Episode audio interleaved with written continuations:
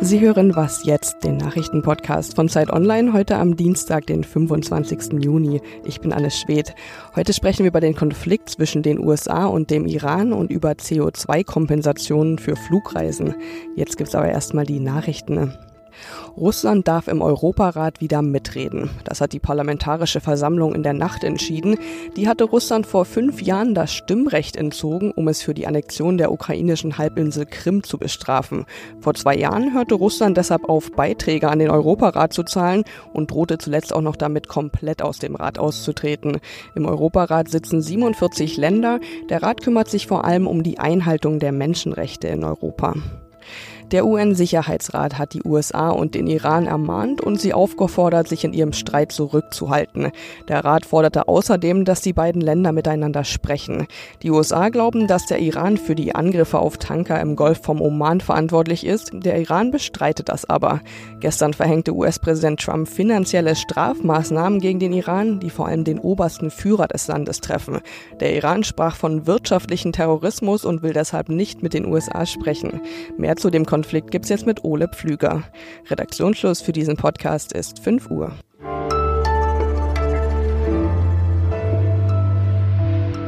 Hallo, ich bin Ole Pflüger.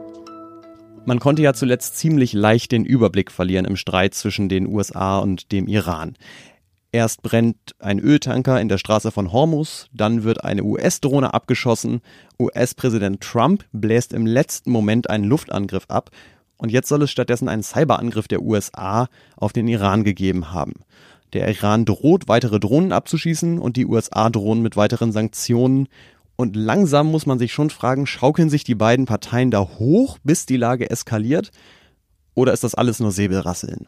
Für Zeit Online berichtet Jörg Vimalasena aus den USA und mit ihm will ich jetzt versuchen, Trumps Iran-Strategie zu verstehen. Hallo nach New York. Grüß dich.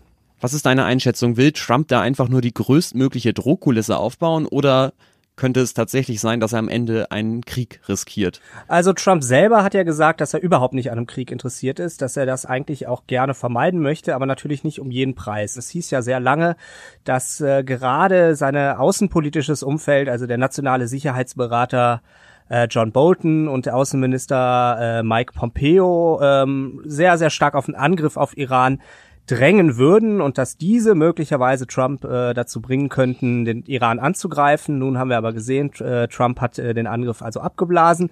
Möglicherweise ist also deren Einfluss doch nicht so groß. Was will Trump eigentlich genau vom Iran? So ganz klar ist das nicht, weil es ja keinen konkreten Forderungskatalog gibt, äh, den Trump jetzt im Fernsehen verlesen würde. Äh, die Washington Post hat am Wochenende äh, ihre Quellen angezapft im Umfeld des US-Präsidenten und da gilt als Kernforderung, dass äh, die Urananreicherung nicht nur zeitlich befristet, sondern unbefristet und äh, gänzlich vom Iran unterlassen wird. Dazu soll auch noch das äh, Raketenprogramm eingeschränkt werden und der Iran soll seinen Einfluss in der Region reduzieren. Das sind ziemlich, ziemlich weitreichende Forderungen, von denen man jetzt nicht unbedingt annehmen kann, dass der Iran darauf unmittelbar eingeht. Gerade nicht, auch nicht äh, im Hinblick darauf, dass äh, man sich ja in Teheran eigentlich an alle Vorgaben des Iran-Deals des Atomabkommens gehalten hat und äh, im Grunde genommen eigentlich ohne Notwendigkeit äh, das Ganze von Trump äh, aufgekündigt wurde. Ähm, das wird also schwierig. Trump setzt sich ja mit dieser Politik ganz klar von seinem Vorgänger Barack Obama ab. Der hatte ja eher so einen moderierenden Ansatz. Inwieweit steckt da auch innenpolitisches Kalkül hinter seiner Iran-Politik? Also man sollte vielleicht erwähnen, äh, dass äh, Trumps Iran-Politik und seine Haltung zum Atomdeal äh, jetzt kein Alleingang ist. Also 2016 haben alle, fast alle Kandidaten, die angetreten sind, wollten den Deal in irgendeiner Art und Weise rückgängig machen. Es ist also absoluter Mainstream in der Republikanischen Partei, gegen den Iran zu sein. Innenpolitisch äh, wäre es für Trump aber keineswegs klug, äh, in einen Krieg mit dem Iran zu ziehen. Ich äh, war letzte Woche bei Trumps Wahlkampfauftakt für seine Wiederwahlkampagne 2020 und äh, da hat er seine Iran-Politik erwähnt und da gab es nur sehr, sehr schwachen äh, Applaus für. Trump könnte also mit dem Krieg gegen den Iran sehr wenig gewinnen. Aber sehr viel verlieren, weil seine Wähler das nicht mögen. Und äh, Trump hat ein sehr gutes Gespür für seine Wähler. Das ist ja auch der Grund, äh, warum er gewählt wurde. Stichwort Wahlkampf. Wie stehen denn die Demokraten zu dem Thema? Ja, die Demokraten sind äh, wie in so vielerlei anderer Hinsicht eine relativ schwache Opposition. Also das Gesetz, auf das sich Trump beziehen könnte, wenn er äh, den Iran ohne Kongresszustimmung angreift, ist äh, von den Demokraten selbst mitbeschlossen worden nach dem 11. September, äh, die es im Grunde genommen dem Präsidenten ermöglicht, äh, beziehungsweise dem US-Verteidigungsministerium, einfach jeden anzugreifen, äh, der irgendwas mit dem 11. September oder mit Al-Qaida zu tun hat. Das äh, gilt mehr oder minder als Blankoscheck für alle möglichen Angriffe. Die äh, Demokraten hätten das auch mal rückgängig machen können, als sie selbst eine Kongressmehrheit hatten. Aber da brauchte äh, Obama, als er Präsident war, äh, natürlich auch genau dieses Gesetz, um äh, seinen Drohnenkrieg in Pakistan äh, durchzuführen. Insofern würde ich jetzt nicht davon ausgehen, dass eine äh, Opposition der Demokraten hier äh, einen Einfluss äh, hätte darauf, wie Trumps Iran-Politik aussieht. Dankeschön. Vielen Dank.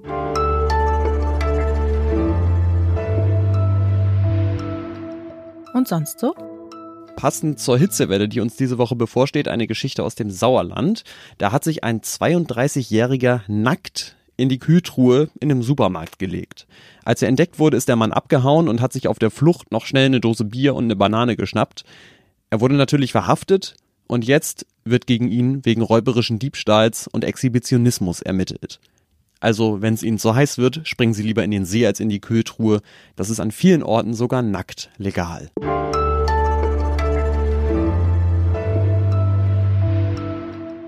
Die Ferienzeit fängt an. Die Städte werden leerer, die Strände voller. Und zwar nicht nur an Nord- und Ostsee, sondern überall auf der Welt. Letztes Jahr sind mehr als 20 Millionen Deutsche in den Urlaub geflogen. Und vielleicht freuen Sie sich ja auch schon auf den Sommerurlaub weit weg im Süden aber vielleicht haben sie ja auch so ein bisschen nagendes Gewissen deswegen. Denn, das ist ja bekannt, mit nichts kann man seine persönliche CO2-Bilanz so sehr versauen wie mit Flugreisen. Zum Glück gibt's im Internet Portale, die CO2-Kompensationen anbieten. Das heißt, die Idee dahinter ist, man spendet Geld für den Klimaschutz und fliegt dann ganz klimaneutral in den Urlaub.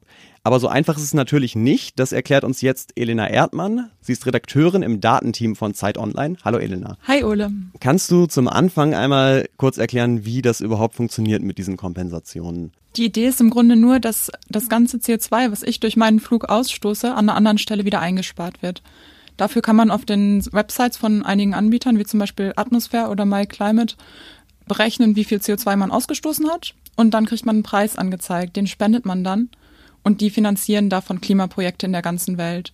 Zum Beispiel bauen die in Ruanda irgendwie klimafreundliche Öfen ein oder bauen eine Windkraftanlage in Taiwan. Man denkt ja immer, das wäre, es ginge darum, Bäume zu pflanzen. Das ist tatsächlich oft gar nicht der Fall, sondern viel geht an erneuerbare Energien. Mal angenommen, ich fliege jetzt für zwei Wochen in den Urlaub nach Lanzarote. Wenn man das bei Atmosphäre, was du gerade genannt hast, eingibt, dann kostet das 34 Euro, das zu kompensieren. Wenn ich das dann zahle, ist dann alles okay oder? Ähm da muss ich dich leider enttäuschen. Rein Gewissens fliegen kannst du deswegen nicht. Dein Flug nach Lanzarote, der würde ungefähr 2,03 Tonnen CO2 ausstoßen. Und das ist so viel, wie wenn man im Durchschnitt in Europa ein Jahr lang Auto fährt. Das entspricht ziemlich genau dem klimafreundlichen Jahresbudget, wenn man das ganze Budget, was es für 2050 gibt, durch alle Menschen auf der Welt teilt. Das heißt, so leicht ist es nicht. Man sollte vorher immer überlegen, ob man nicht lieber den Flug vermeidet, ob man nicht auch irgendwo anders Urlaub machen kann, wo man vielleicht mit dem Zug hinfahren kann. Und nur wenn man wirklich nicht anders kann, dann ist Kompensieren immer noch eine gute Lösung. Wenn ich den Flug jetzt bei einer Airline buche, dann ist es ja oft so, dass direkt dann die Airline selbst mir schon anbietet, hier können Sie kompensieren. Ich habe vorhin mal bei Ryanair geguckt, Berlin-Lanzarote, unser Beispiel. Hast du eine Idee, wie viel man da zahlen muss? nee. nee. Es ist ein Euro. Ui. also es ist, glaube ich, klar, wenn wir das mit den 34 Euro vergleichen, dass es nicht so viel bringen kann. Aber auch bei den unabhängigen Anbietern unterscheiden sich die Preise ja. Woran erkenne ich denn, ob der Anbieter jetzt gut und seriös ist und ob das was bringt, was der macht? Da sollte man auf jeden Fall darauf achten, dass sie einem sagen, wie die das Geld investieren. Die großen Unterschiede, die kriegt man nicht nur dadurch, dass sie halt einen unterschiedlichen CO2-Preis anrechnen, sondern auch dadurch, dass in der Berechnung manchmal unterschiedliche Faktoren eingehen. Zum Beispiel ist es gerade beim Fliegen so, dass nicht nur das CO2, was ausgestoßen wird, schädlich ist, sondern in der Höhe sind auch andere Schadstoffe noch total problematisch fürs Klima. Und das berechnen nur manche Anbieter ein. Ähm, dann sollte man halt gucken, dass die Projekte, in die sie investieren, vor allem von bestimmten Gütesiegeln auch schon geregelt sind. Das bekannteste ist der WWF Goldstandard und der setzt im Grunde auf einem UN-Mechanismus an, der überprüft, ob CO2 eingespart wird und ob eine sozial nachhaltige Entwicklung dabei vorangetrieben wird.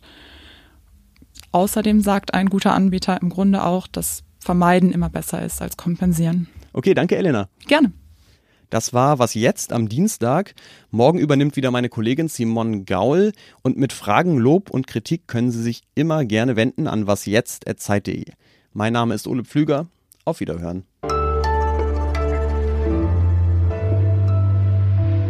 Was ist denn dein Urlaubsplan für diesen Sommer? Ich fahre tatsächlich mit dem Zug nach Tschechien, auch einfach um das Klima nicht weiter zu belasten.